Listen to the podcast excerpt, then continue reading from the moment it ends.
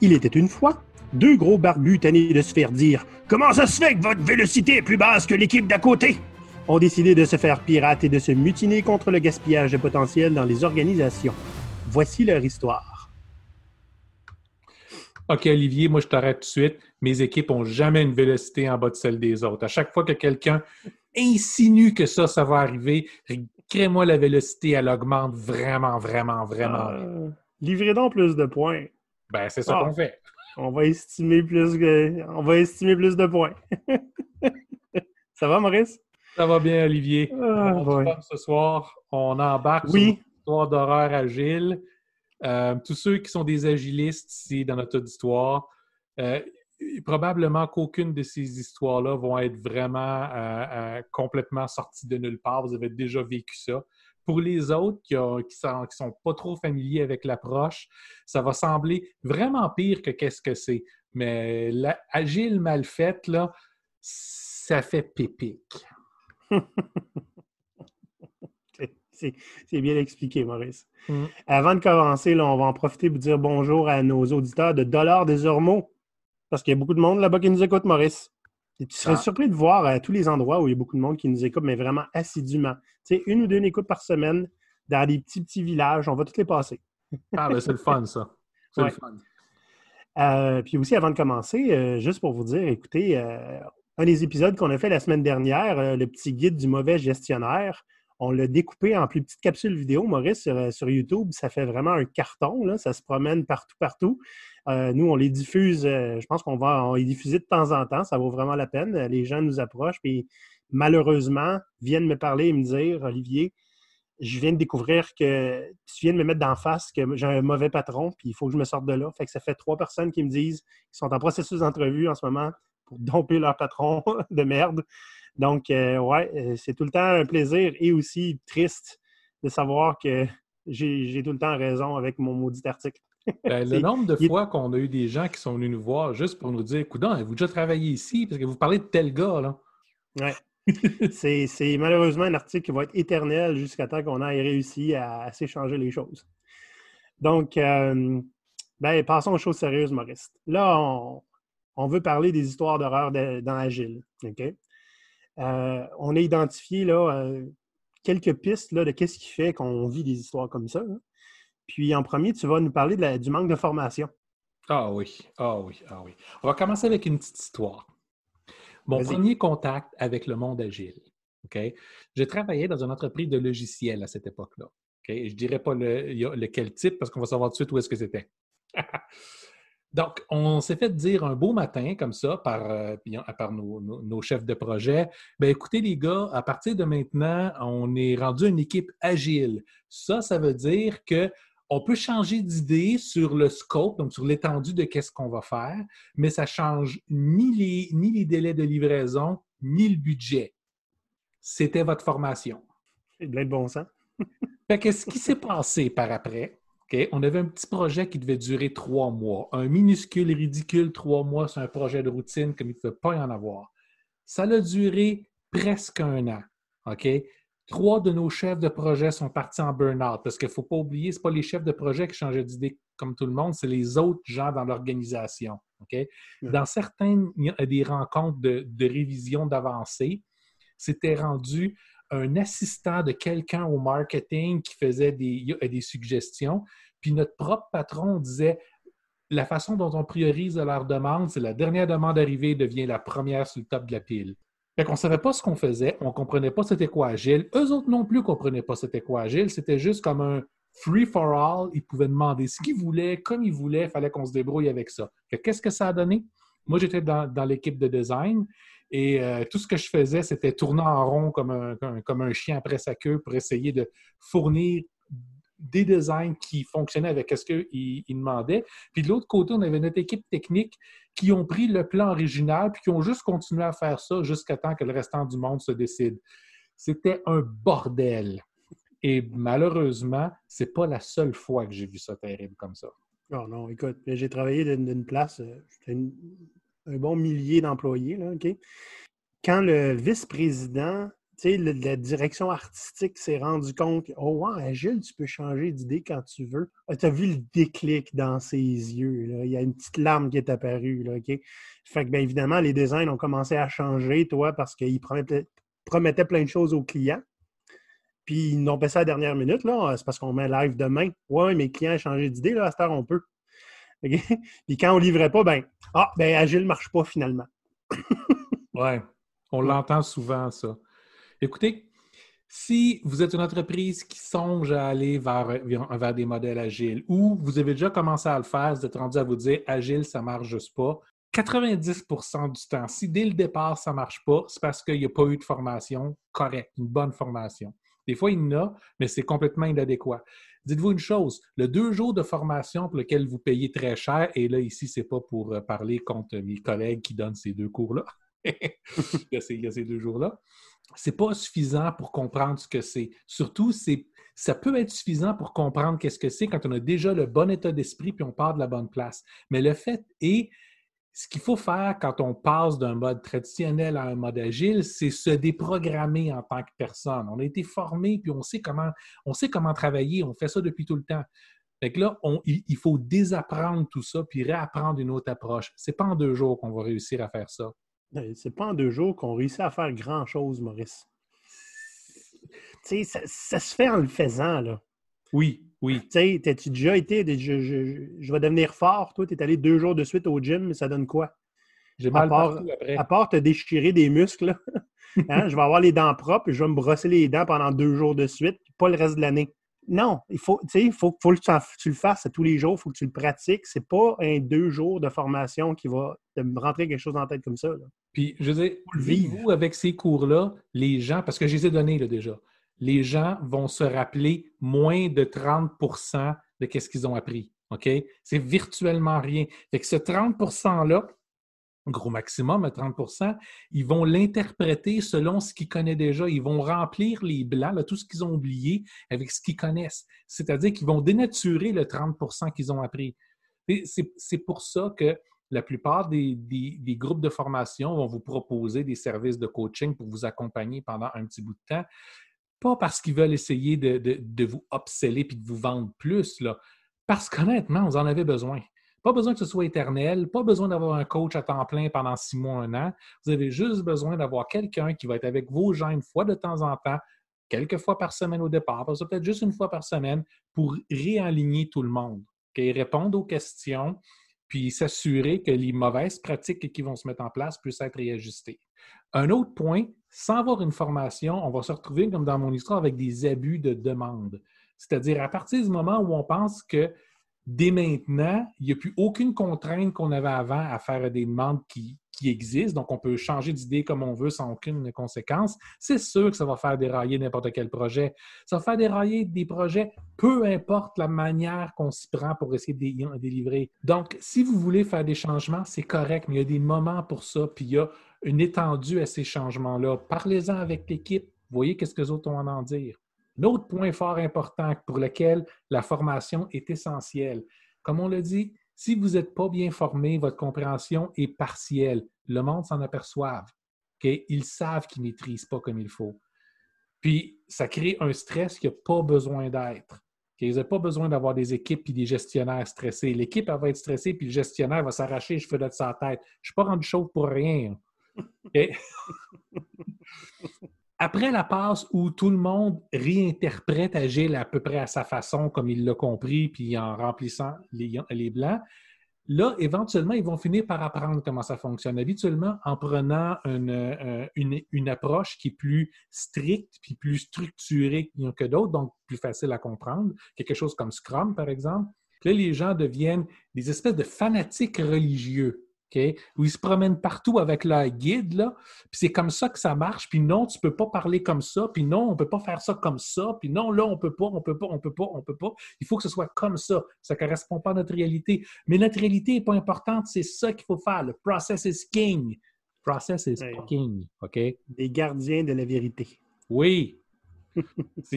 C'est le mal. Vous voulez éviter ça. Donc, ce qui est important, c'est qu'avec une formation suffisante, assurez-vous que vous ayez un bon formateur, Avoir des coachs vont vous aider à passer au-delà de comprendre par cœur comment ces choses-là fonctionnent, puis aller vers une, bonne interprétation. OK? Donc, agir en tant que tel, ce n'est pas prescriptif. OK? Vous n'êtes pas obligé de rendre ça plus compliqué que c'est censé être. Donc, là, Maurice, on va passer à nos histoires d'horreur. Puis, euh, quand on fait une. Quand on fait la, cause racine du problème, c'est. Ça revient pas mal tout à. Ben, on, essaye de faire de l'agile, mais on force du traditionnel au travers. C'est pas compatible.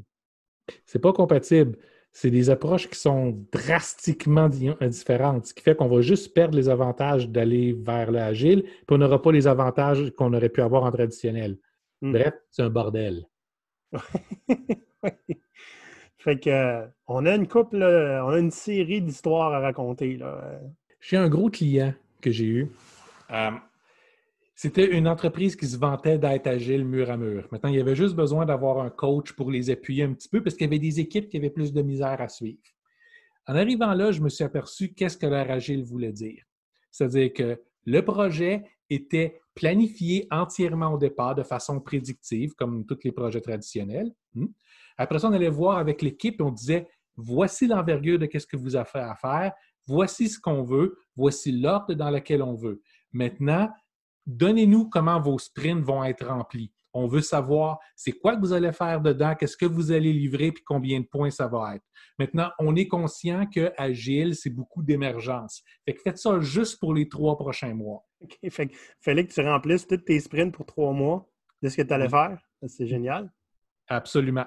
Fait que t'as beau leur expliquer, mais où est-ce que là-dedans est l'adaptation? Ah, mais c'est parce que ça ne fait pas notre affaire, on peut changer, c'est agile.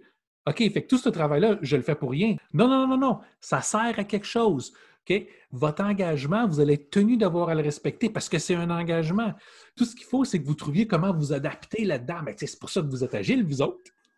vous autres. ça vous apprendra à être agile, hein? Uh-huh. Une autre affaire euh, qu'on va voir souvent, c'est l'utilisation de points, de, story points en agile, qui est un cauchemar pour tout le monde.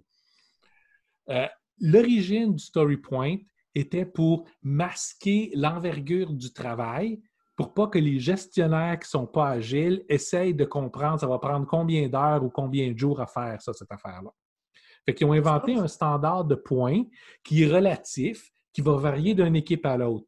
Mais invariablement, les managers, eux autres, ben, ils vont juste finir par prendre une petite formule puis essayer de figurer cette équipe-là marche comment. Puis après ça, essayer de standardiser ça à valeur de tout le monde. Le nombre de fois où j'ai été engagé dans une grosse compagnie qui nous ont dit là, on ne comprend plus rien à leurs affaires de points, Maurice, tu rentres là, puis tu le standardises tout ça. Combien de points dans une journée? Le travail, comment est-ce que tu le mesures en points? Puis pourquoi ils prennent ça en points? Parce que c'est agile, là, mais c'est difficile pour tout le monde. Il n'y a, rien qu'une bonne règle de trois ne peut pas régler, Maurice, pour un manager. Ah, come on. Ce que j'ai fait à un endroit pour régler toute cette discussion-là, c'est que j'ai dit aux équipes, vous arrêtez de calculer en points. OK? Vous allez commencer à calculer cheval, chameau, mouton, poule. Ben, qu'est-ce qui est quoi? Je m'en fous qu'est-ce qui est quoi. OK? Mettez les symboles au hasard. Quand quelqu'un vous pose une question, la seule réponse est Ah, c'est compliqué, demande à Maurice. Puis Maurice va s'arranger pour être aussi évasif que possible. On va les laisser travailler un petit peu pendant qu'ils vont s'occuper, essayer de comprendre c'est quoi notre formule. On va pouvoir livrer le travail. C'était quoi une poule versus une chèvre? Il n'y avait pas de différence. C'était des dessins au hasard. Ça aurait pu être des ah, pyramides et des pommes avec ça. c'est bon. Écoute, moi, euh, une année, je suis arrivé dans une nouvelle équipe, genre, euh, elle n'existait pas. OK? Après euh, un sprint que, ben, on est une nouvelle équipe dans un nouvel environnement avec un nouveau produit, on n'a jamais travaillé avec. Évidemment, on n'a pas livré notre premier sprint, on s'en attendait. Non seulement on se fait engueuler pour nous dire qu'on n'a pas livré puis qu'il y avait une date de livraison dont personne n'était au courant dans l'équipe, mais en, plus, on se fait dire euh, là, votre deuxième sprint, là, vous êtes engagé à 25 points. Là. Non, non, c'est parce que toutes les équipes, on, on, exige qu'ils s'engagent à 30 points. Puis le, pire là-dedans, ça, c'est le client qui demandait ça. Là, puis mon boss est fait comme donne-y donc son 30 points. Là. Je dis OK, on s'engage à 30 points. Je les ai distribués n'importe où. à, l'époque où j'étais Scrum Master, j'ai travaillé dans, un endroit où on s'est fait demander il faut que votre nombre de points augmente à tous les mois pour montrer que vous améliorez. Ben, oui, il faut que la vélocité, euh, eux autres, là, ils s'attendent à ce que ça soit quelque chose qui. Plus t'es bon, plus t'as une vélocité. Oui. Puis c'est ça qui est arrivé. Je te, garantis, d'un sprint à l'autre, au début, ça augmentait d'à peu près 5-10% Puis là, on s'est fait dire que c'était pas assez. Il fallait que ça mm. augmente de plus que ça. On a monté à 25-30% Tout le monde était content. on avait jusqu'au VP là, qui venait nous voir pour nous féliciter. Même quantité de travail qui sortait à l'autre bout. Là. Est-ce que tu es capable de pousser ça encore plus loin? Sure. Combien tu veux? Êtes-vous capable de doubler votre vélocité? Watch me. Doubler notre vélocité. On l'a doublé trois fois avant que quelqu'un s'aperçoive qu'on disait n'importe quoi. Mais c'était n'était ben pas n'importe quoi, c'était réellement ça. On a juste changé comment est-ce qu'on calculait nos points. Ben oui, mais c'est parce que le système dans lequel tu vivais ou dans lequel j'ai vécu aussi était fait pour, écoute, il favorisait une meilleure vélocité. C'est ça qu'on s'attendait, puis il était fait pour calculer ça. Fait qu'est-ce que tu as? Donc, tu sais, ce que tu mesures, c'est ce que tu récoltes. Moi. Fait qu'on était mesuré sur notre vélocité, ben on s'arrangeait pour avoir une meilleure vélocité, même si c'était au début, c'était pas nécessairement volontaire, mais c'est des trucs un peu psychologiques, là, cette histoire-là. On veut bien paraître, fait que involontairement, on commençait à estimer plus haut nos points. Puis euh, ben, éventuellement, on s'est rendu compte qu'on le faisait euh, pas mal. Puis même quand on livrait pas, il était content parce qu'on s'était comité à plus de points. Oui, c'est ça. Ben, c'est que ton livrable est devenu des points.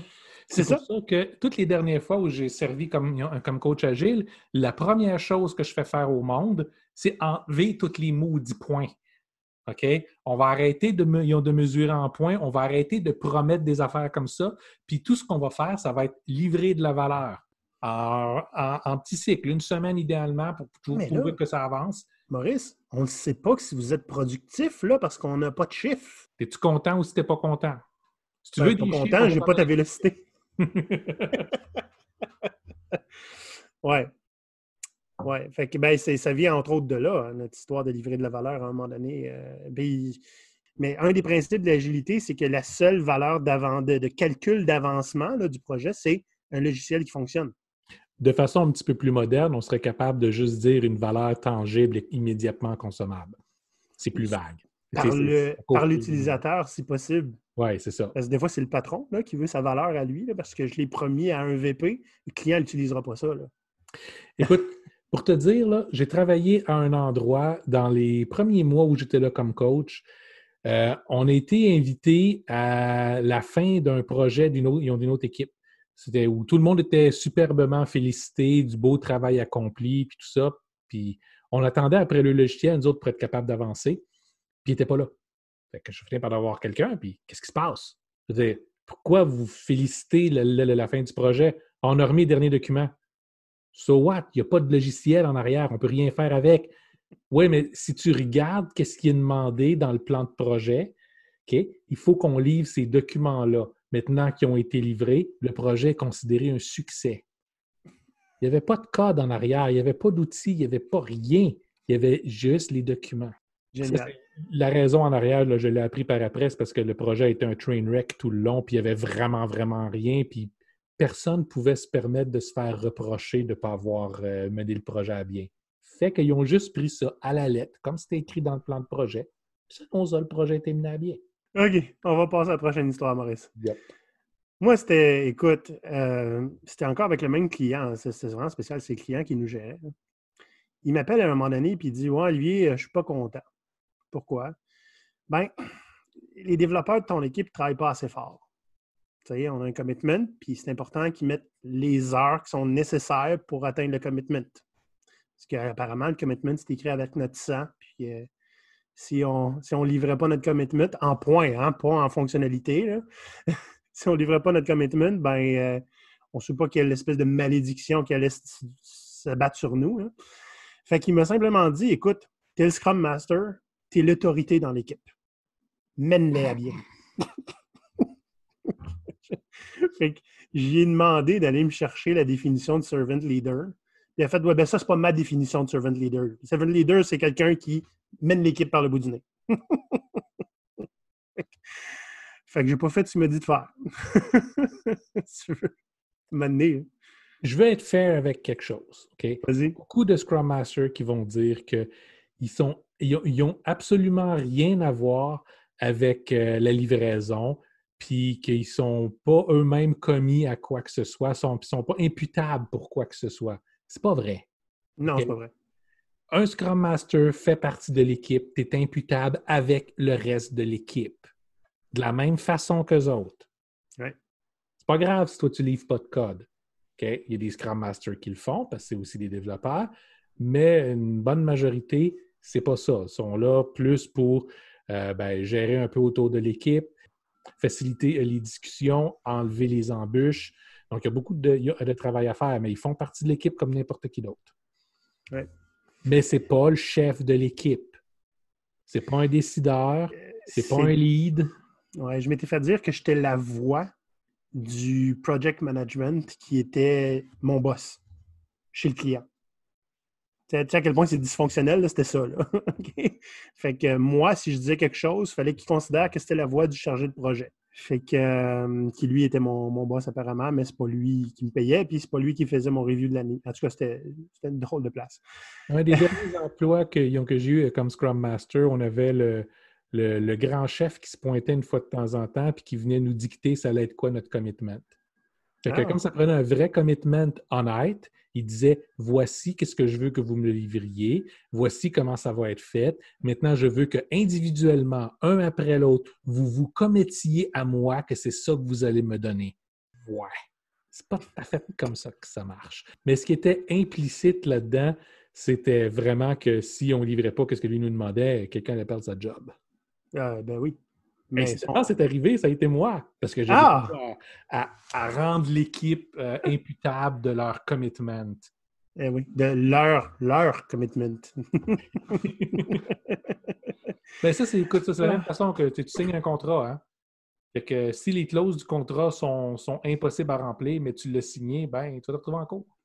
Euh, moi, j'avais eu une place où c'était euh, spécial. Là dans les rétrospectives, pour ceux qui, euh, qui connaissent, hein, donc un endroit où l'équipe euh, s'inspecte et trouve des solutions à des problèmes qu'ils ont vécu euh, dans les, dernières semaines, puis c'est de l'amélioration continue. Bon, il y a des différents modes de pensée. Il y en a qui disent que les gestionnaires devraient être euh, invités, il y en a parce qu'il faut être transparent. Il y en a qui disent oui, mais il faut que ça soit un environnement sécuritaire. On va vous les inviter au besoin, mais on pourrait se garder le droit de l'équipe seulement. Euh, tout dépend de la situation pour moi. Mais j'ai vécu une situation où il y avait, écoutez, dans la rétro, chargé de projet externe, euh, il y avait les gens de marketing qui étaient là, mais il y avait aussi les, les directeurs et les vice-présidents qui étaient là vous imaginez que la transparence était euh, un peu moindre. Oui, mais on ne parle pas de révision de, de ce qui a été livré. Là. Non, non, c'est pas de la review. C'était l'équipe qui parle de comment ce qu'ils travaillent et comment ils peuvent s'améliorer. Fait que c'était devenu un endroit pour euh, l'équipe de se faire dire comment elle travaille mal puis comment elle devrait s'améliorer sans avoir rien à dire. Ah. C'est super le fun. Puis, euh, tu, ben, on me dit, ben, Olivier, tu es un Scrum Master, il faut qu'il s'améliore, tu comprends? fait que, ouais. Euh, euh, c'était, assez spécial parce qu'évidemment, l'équipe c'est juste fermé à un moment donné. Il y en a qui ont commencé à plus se pointer. Ils sont fait chicaner. Puis ça, c'était, je pense à une autre histoire, là, mais ça, c'était la même gang que si on était en retard, ah, mais là, annuler le rétro. Là. OK, le, seul moment où ce qu'on peut se demander comment ça se fait qu'on est en retard, puis qu'est-ce qu'on peut faire pour changer ça la première fois, vous allez l'enlever pour qu'on puisse être un peu moins en retard aujourd'hui. Défite un peu de purpose? Tu vois, moi, je pense que l'amélioration continue, c'est quelque chose qui doit être fait à tous les jours, constamment.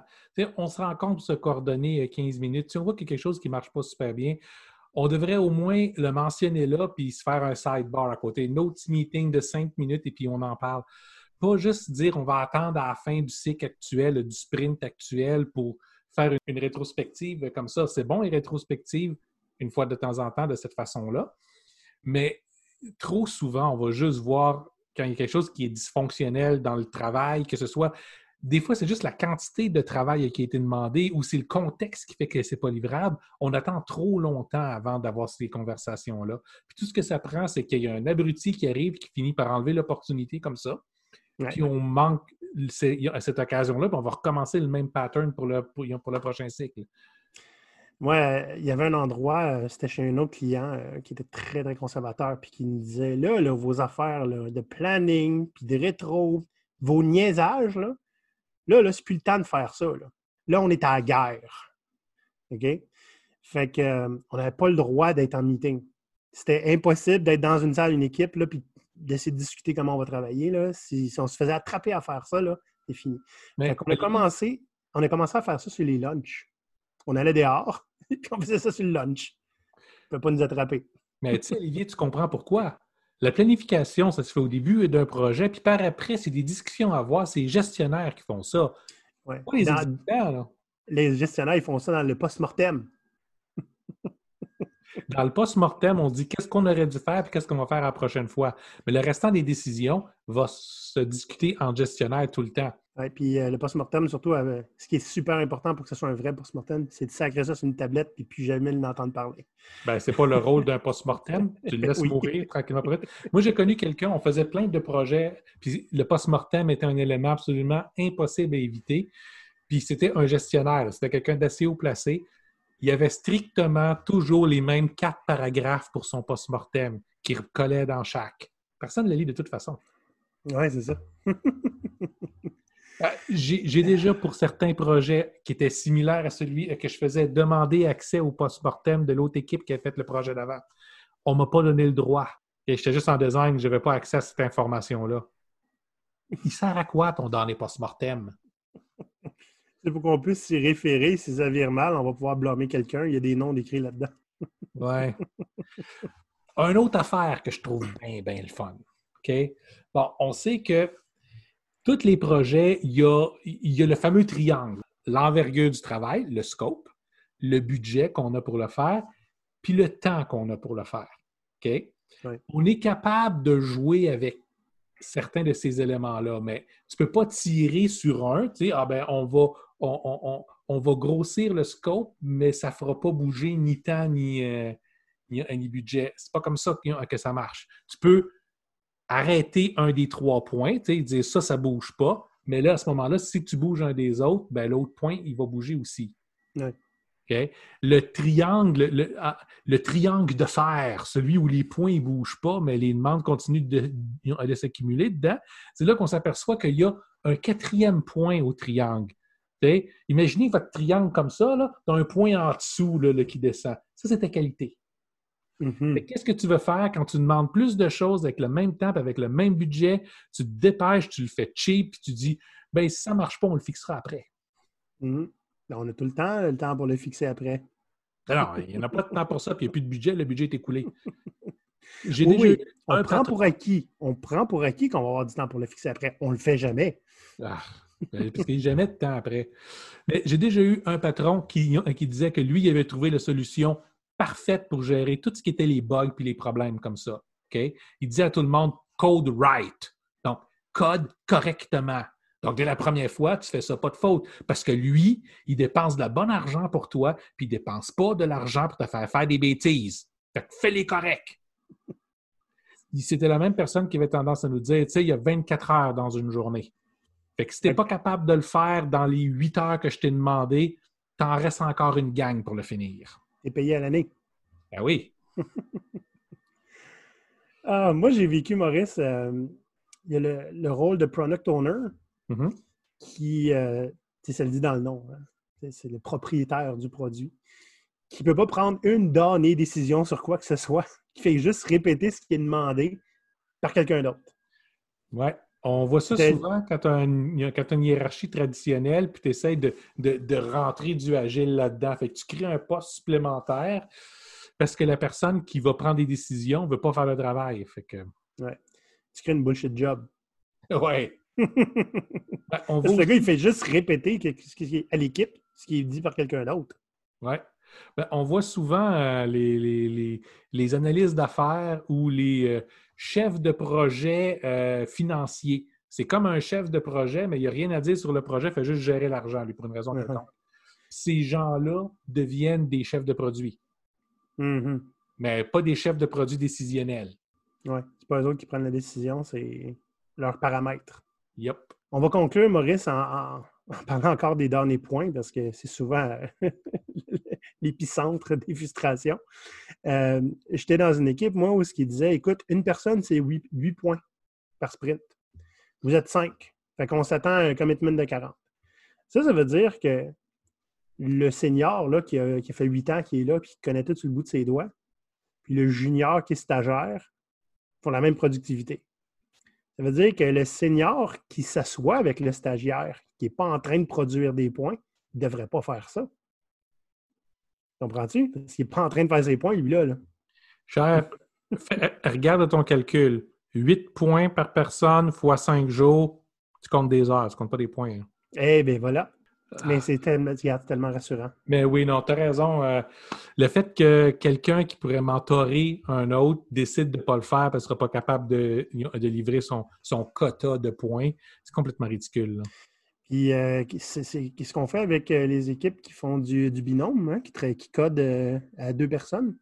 Ben, ça, ça veut Ceux dire qui- que tu payes la moitié de ton équipe pour rien. Et je l'ai ça. entendu souvent. Oui, oui. Ceux qui font du mob programming, qui s'enferment toute la toute la- l'équipe dans une salle pendant une demi-journée. Ben là, j'espère qu'ils amènent un ou deux cakes de bière avec eux autres. Là. Ben, j'espère. On n'est pas Ah, là pour faire du binôme, ben faire du mob. On est là pour travailler. Travailler, c'est chacun à sa place. Puis si tu peux, hein, tu as deux mains, tu pourras avoir deux claviers pour coder. Euh, puis c'est possible euh, de ne pas avoir de fun, s'il vous plaît, parce que non, ben si tu as du fun, tu n'es pas en train de travailler. tu es payé trop cher. Bon, là, il y a plein de gens qui vont dire Hey, comment vous avez fait pour oublier tel genre d'histoire fréquente ou tel autre genre d'histoire fréquente ou telle autre absurdité? On les a pas oubliés, on les a juste pas dit. Fait que là, on va avoir d'autres épisodes de- d'histoires d'horreur agile, puis on veut entendre vos histoires à vous autres. On a bien des cas génériques à présenter, puis on l'a fait là, des choses qu'on a vues des dizaines de fois. Euh, puis des fois, c'est pas toujours facile de juste se remémorer juste la bonne histoire. Fait qu'on va se baser beaucoup sur vous autres avec ça. Venez nous raconter vos histoires. Vous pouvez le faire sur notre site web, vous pouvez le faire dans les commentaires euh, des vidéos si vous écoutez en vidéo. Euh, si vous nous écoutez euh, via podcast, vous pouvez aussi nous écrire donc à ahoygopirate.com. On veut vous entendre parler. Contez-nous vos histoires. Vous avez fait des demandes ridicules à des équipes agiles avant de comprendre comment ça marche. On veut en entendre parler aussi. Assumez-vous, on a tous fait des bêtises à un moment donné. Oui. Puis euh, si ça ne vous tente pas de taper, vous pouvez même aller sur gopirate.com. On a un petit bouton pour donner du feedback vocal. Vous avez 90 secondes pour enregistrer votre message et euh, ça va nous faire plaisir de vous écouter. Puis ben, de faire jouer votre message aussi euh, dans notre podcast. là. ça sert à ça. Si Fait vous que, voulez. Hein, Si, si vous assumez, être- là, Ça peut être anonyme. ça peut être anonyme aussi. Donc, euh, ben, merci beaucoup tout le monde. J'espère que vous n'avez pas trop vécu des choses qu'on vous a racontées si vous êtes des agilistes. Et euh, je suis prêt à parier que oui. faut pas lâcher. Là, je vais vous dire un petit secret là, ici. Là. J'ai été euh, Scrum Master puis coach agile à peu près 10 ans. OK? De toutes les places où j'ai été, plusieurs dizaines de places, OK? Peut-être 10 à 15% des environnements qui se disaient agiles n'étaient pas complètement dysfonctionnels. Que ce soit, puis souvent, ce n'est pas à cause des équipes qui font juste les bonnes affaires, mais l'environnement est tellement pas fait pour leur permettre de réussir que ça fonctionne juste pas. Fait que si vous êtes découragé, vous n'êtes pas les seuls. Est-ce que ça veut dire qu'Agile ne fonctionne pas? Absolument pas. Agile, dans le bon environnement, fonctionne superbement bien. Mais il faut trouver cet environnement-là. Si vous êtes une entreprise qui vous allez vers cette direction-là, il faut que vous vous y commettiez. Si vous n'êtes pas prêt à faire les changements, tout ce que vous allez faire, c'est faire de la douleur pour tout le monde qui va être impliqué. Chaos, confusion, puis vous n'aurez pas ce que vous voulez. Agile, ce n'est pas une méthode de livraison. Ça demande un changement dans la façon de travailler et d'aborder le travail. Ça demande, il y a un changement culturel qui est nécessaire pour que ça puisse fonctionner. Il beaucoup, beaucoup d'entreprises sont juste pas prêts à faire ce changement-là. Exact. Culturel, organisationnel, parce que c'est beau dire, ben maintenant, on va tous s'aimer, puis on va se faire des endroits où on est tous safe de pouvoir parler. Olivier, tu sors, t'es vraiment pas bon. Mais non, ça va plus que ça. OK? Ça prend pas des esprits d'équipe et puis des parties puis des affaires comme ça. C'est pas ça non plus. Il faut que et votre culture allait évoluer et votre organisation allait évoluer. Tu peux pas avoir un sans l'autre. Ça marchera pas sinon. Ouais. T'as fait du bien, Maurice? non, je suis encore frustré. bon, ben, on fera un autre épisode. On fera un autre épisode. bye bye, les pirates, à la prochaine. Bye!